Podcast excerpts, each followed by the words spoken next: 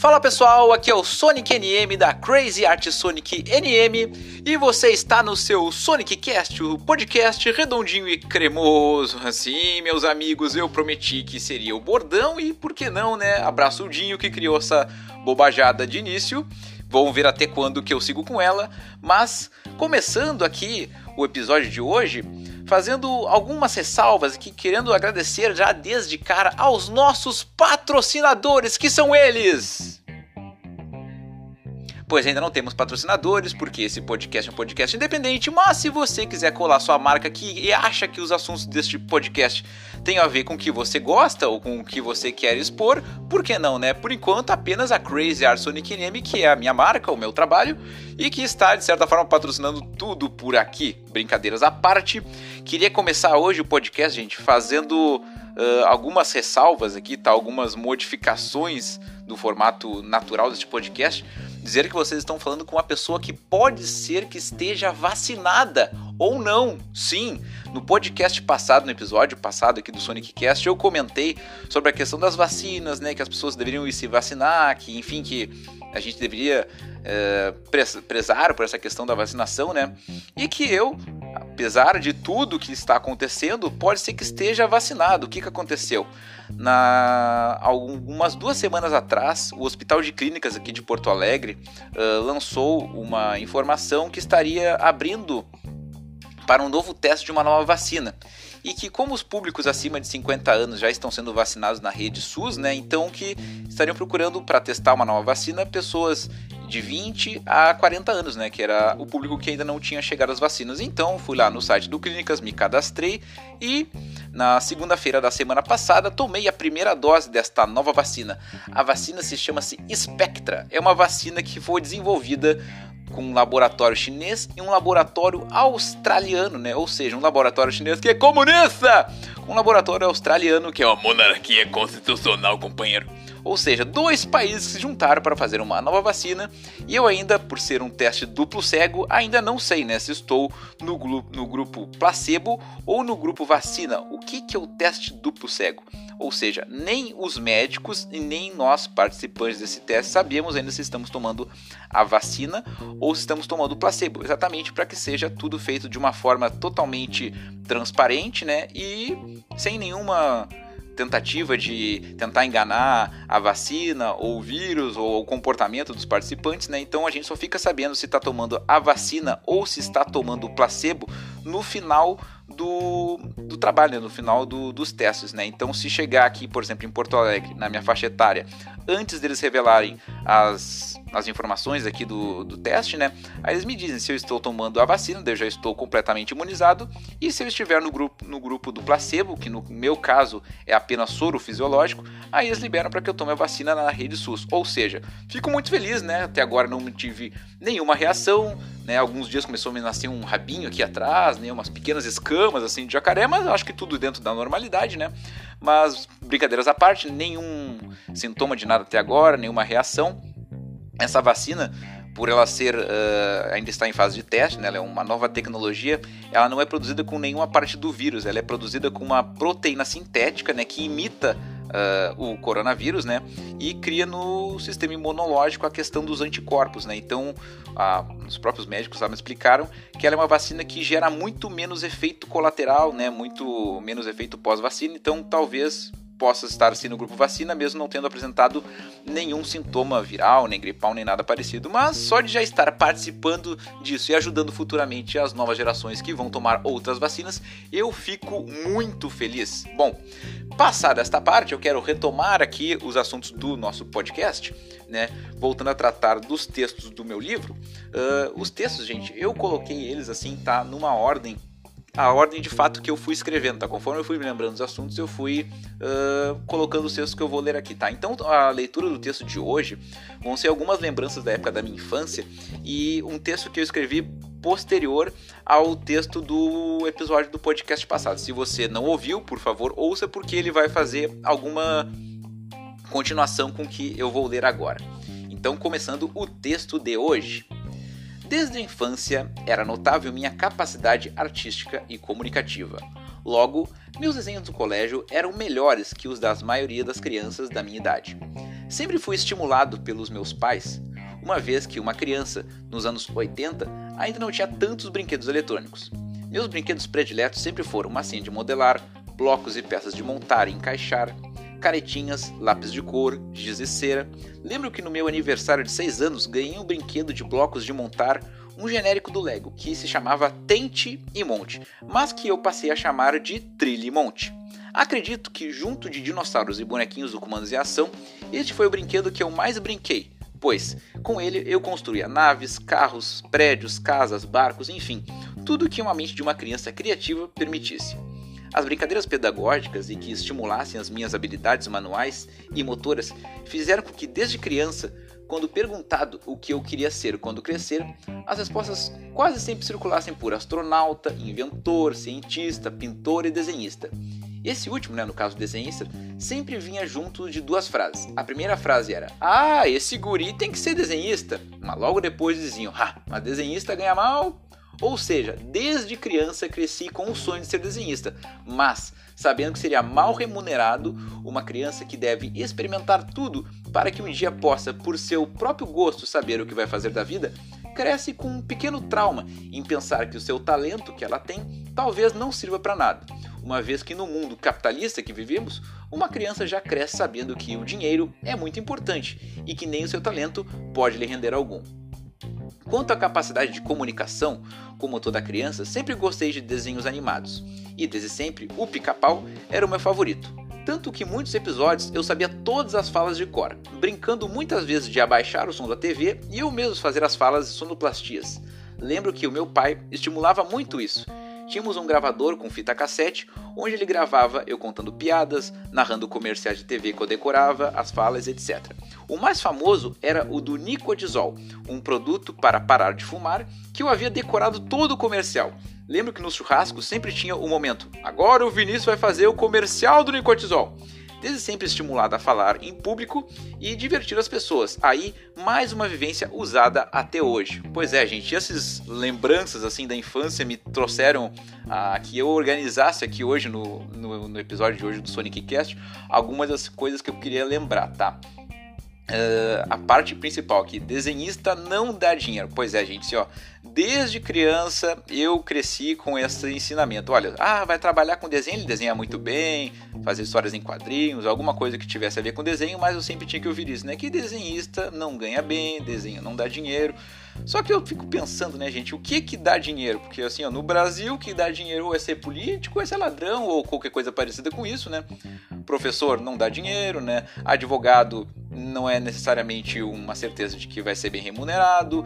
O médico que a gente tem na nossa cabeça, ainda mais agora no momento que a gente vive, a gente vê o quão importante é, mas quantas e quantas horas por dia um médico tem que trabalhar para ser de fato bem remunerado. Então, assim, gente, vamos estimular as crianças a fazer o que elas gostam, né? E que esses gostos elas possam desenvolver e quem sabe um dia trabalhar com aquilo que elas gostam, mas não colocar para baixo uma criança que está ali desenvolvendo um talento que aquilo não vai dar dinheiro porque a gente sabe que não é exatamente assim que as coisas acontecem, né? Bom, a questão que eu coloquei aqui também Uh, Trilimonte, pois é, eu coloquei ali que um brinquedo que eu ganhei na minha infância, né? Que era um brinquedo que imitava o Lego, né? E que o nome do brinquedo era Tente e Monte. E aí, aquelas coisas de criança, de não conseguir falar exatamente a palavra certa, de falar Tente e Monte, virou Trilimonte, né? E o Trilimonte, olha só que interessante, eu chamo de Trilimonte, tá? Uh, ele veio dentro de um pote de plástico que tinha uma tampa, um pote vermelho.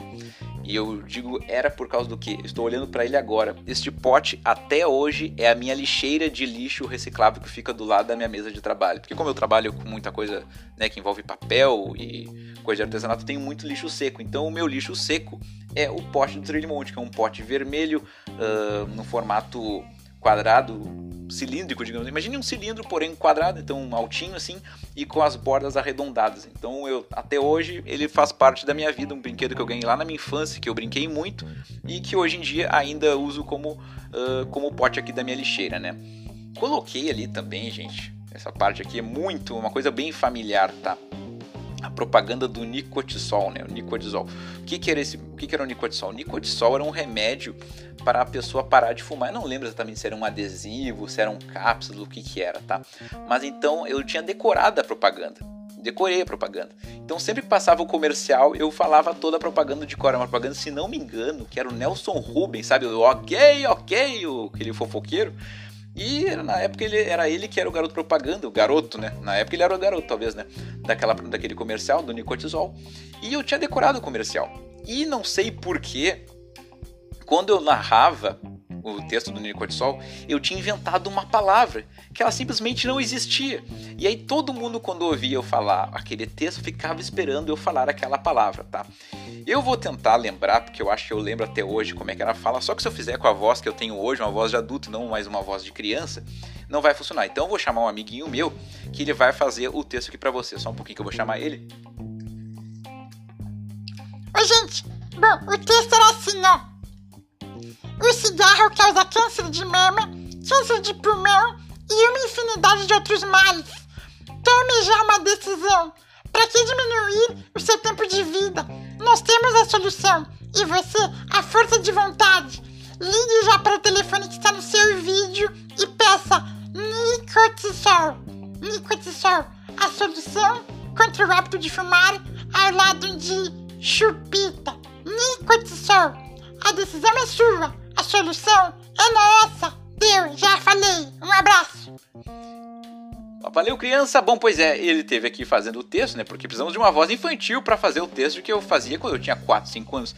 E a palavra que eu dizia era chupita. Agora explique, gente, o que que tem a ver a palavra chupita? Eu não sei o que palavra que o cara dizia no comercial. Eu sei que eu simplesmente criei a palavra e dizia a solução ao de fumar ao lado de chupita. Agora não me perguntem porquê, mas eu falava essa palavra e era um momento muito esperado, sendo churrascos em família, aquele momento, vai lá, Vinícius, o texto do Nicotisol. E aí quando eu falava a palavra chupita, as pessoas ficavam me olhando, já começava a rir, eu não sei por que, que eu falava aquela palavra.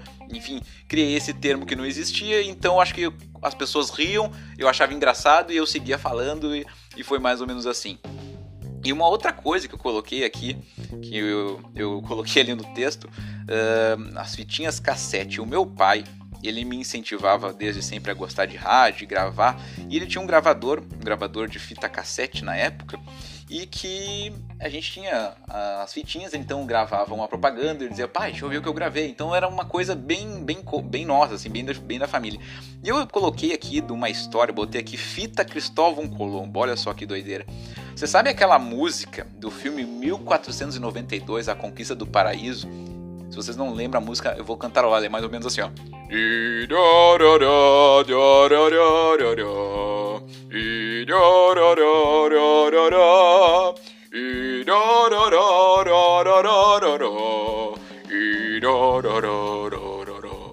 É uma coisa bem gregoriana, assim, um troço bem pomposo. Eu lembro que uma vez, assim, eu tava lá, né, porque eu ia gravar uma fitinha, isso já é um pouco mais velho, tá, gente? Já por pré-adolescência, talvez, assim. E aí eu tava lá vendo aquelas fitas lá, eu precisava de uma fita para gravar, eu queria gravar umas coisas. Daí eu peguei, achei uma fita que só tinha uma coisa gravada, mais nada. E era essa música que eu acabei de cantar lá para vocês. Eu pensei, pá, essa música aqui, que música nada a ver, né? Vou gravar isso aqui. E a minha irmã, né, num ato assim de um ato tentando me puxar de volta, falou assim: "Mano, olha só, acho que não é bom a gente gravar em cima dessa fita aí, né? Porque eu acho que essa fita é do pai. Nossa, essa música é chata, não vai nem perceber. Bom, gravamos a fita, gravamos, eu não lembro o que a gente gravou, gravamos umas piadas, umas bobagens ali conversando. E aí depois mostramos pro pai a nossa gravação. Meu pai achou muito engraçado, mas ele pegou e olhou e falou assim: Filho, que fita que tu gravou isso aí? Aí eu assim, ah, pai, numa fita que tinha uma música chata lá, uma música meio idiota dele, só me olhou com os olhos assim, que era um pires, filho, essa música era do filme Cristóvão Colombo, porque essa música é difícil de conseguir, eu que gravar, assim, ó. Na época no, o CD ainda estava começando, então não era tão simples ter acesso à música, né? Que nem hoje em dia que tu bota ali no YouTube, no Spotify, tu acha que tu quiser, era muito mais difícil. Então alguém tinha gravado pro meu pai aquela fita, a fita que meu pai tinha gravado aquela uma música para poder ouvir e nós, o que nós fizemos? Gravamos por cima da música, né? Porque é a graça da criança é fazer essas peraltices, né? E aí, o que aconteceu? Um tempo depois ele comprou o CD da trilha sonora do filme e todo final de semana ele colocava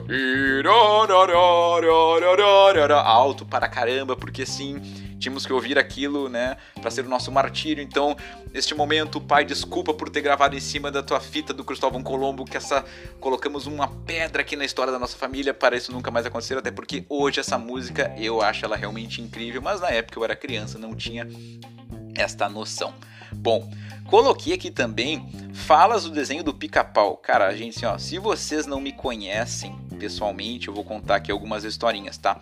Eu tenho uma tatuagem do pica-pau no meu braço esquerdo, porque o pica-pau, além de ser um personagem de desenhos animados que eu sempre gostei das histórias, foi o primeiro personagem que eu aprendi a desenhar. Então eu desenhava o pica-pau desde pequeno. Assim, eu decorei o traço do rosto do pica-pau e sempre desenhava o pica-pau. Foi o que me incentivou, talvez, a sair dos desenhos mais infantis na questão de traço mais infantil, deixar um desenho um pouco mais profissionalzinho, assim, já com traço, assim, com ideia de esqueleto de desenho e tudo mais. E eu, de fato, decorei vários episódios do Pica-Pau. Eu tinha episódios do Pica-Pau que eu sabia as falas inteiras, mas não é as falas inteiras, assim, eram as falas, as musiquinhas, as trilhas. Eu dizia, oh, agora ele vai cair, agora vai acontecer não sei o que, agora aquela bomba vai explodir.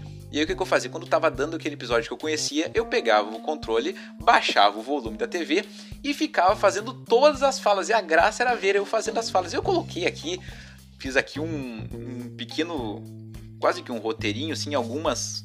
Uh, frasezinhas clássicas, assim, de desenhos clássicos. Vou ver se eu consigo me lembrar de todos eles aqui para fazer as falas que eu mais ou menos lembrava, tá? Deixa eu ver se eu consigo aqui. Vamos lá.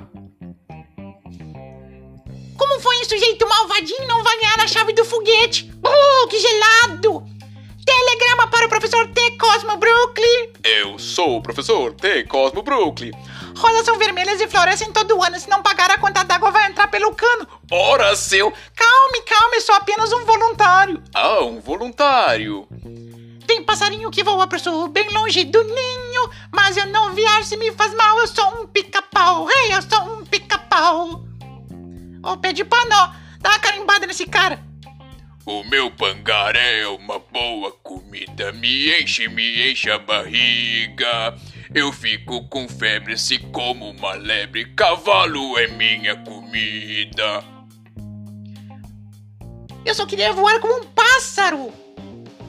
Então, você quer voar, não é?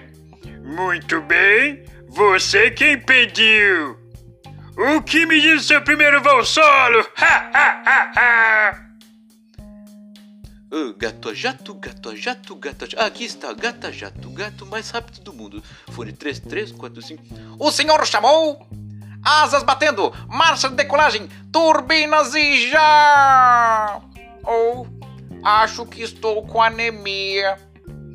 Pílulas tranquilizantes, doce de gato, ora! Para cortar o efeito, deve levar uma cacetada na cabeça. Ele esqueceu de ler a letra miúda. Se o pica-pau tivesse comunicado à polícia, isso nunca teria acontecido. Tá mais fraco que um gato. É melhor tomar seu tônico. Nossa, esse tônico te deu força total. Vá experimentá-la. Ei, tem telefone. É de calamidade pra você. Alô, calamidade, me joga uma beijoca. Ô, oh, beijoca da calamidade. Uma cervejinha saindo. Oh, não! Indy Panda em O Pica-Pau no Telhado. E se eu não perdi a voz hoje, eu não perco mais algumas falas clássicas do desenho do Pica-Pau que eu amo de paixão, meu desenho de meu desenho animado favorito, que se eu ver hoje eu me enlouqueço como se fosse naquela época. Bom, gente, esse foi a parte do texto do livro de hoje. Trocando de assunto aqui com vocês, tá? Vocês lembram que no episódio passado eu tive a ideia de dar a dica cultural, né? Sempre no cada episódio eu vou dar uma diquinha cultural. E a dica cultural de hoje é uma dica cultural diferente. Se você está ouvindo esse podcast, eu não sei se você gosta de podcast ou você está ouvindo só porque você gosta de mim. Mas eu sou uma pessoa que, por estar gravando um podcast, sinal que eu consumo bastante e gosto de muitos podcasts. E hoje eu queria dar uma dica cultural diferente. Dica cultural de um podcast para vocês conhecerem.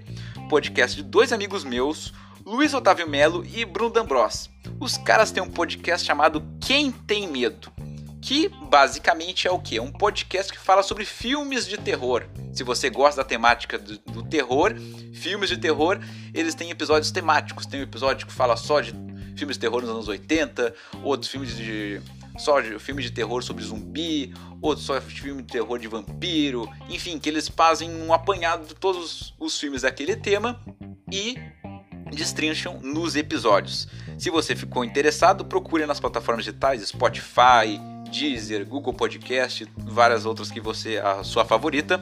Procure por Quem Tem Medo. E no Instagram, eles têm um Instagram lá também, onde eles colocam uh, dicas de episódios e coisas que eles querem usar no, no, no Quem Tem Medo, né? Lá no Instagram é Quem Tem Medo de. Então essa é a dica que eu queria deixar. Uh, um abraço pro meu amigo Luiz Melo, que né, trabalhou comigo lá na época da Gerdau. Um abraço para ele manda na 53, né? Um, uma piada interna que só nós sabíamos. Aliás, se você chegou até aqui, coloque aí na rede social que você uh, ficou sabendo desse episódio. Escreve lá, manda na 53 que eu vou saber que você ouviu até aqui o episódio. Bom, gente, estou gravando este episódio do Sonic Cast Geralmente, gente, eu gravo uh, de noite, né? Porque é o momento que a minha rua está mais tranquila. Vocês devem estar ouvindo alguns barulhos aí no fundo. Uh, aqui onde eu moro, tem uma oficina de carros na minha rua. Então tem sempre muito movimento de carro. Algumas vezes fica barulhento, alguma buzina. Então eu deixo para gravar de noite, porque daí já tá mais tranquilo, né? Bem silencioso, né? Porque aqui é casa, não é prédio. Então consigo ter um ambiente um pouco mais silencioso. Mas hoje, gente, está assim um dia muito frio. Mas não é que tá muito frio assim, tá muito frio. Finalmente o inverno chegou. E se eu deixasse para gravar de noite, eu teria que ficar sentadinho aqui, né? Poder estar com um cobertorzinho em cima de mim, não seria legal. Mas e as pessoas também me comentam assim que é complicado, né, de gravar um, um podcast sozinho, né? Porque eu fico aqui falando com vocês, entretendo vocês, mas eu tô, tá eu sozinho aqui, né?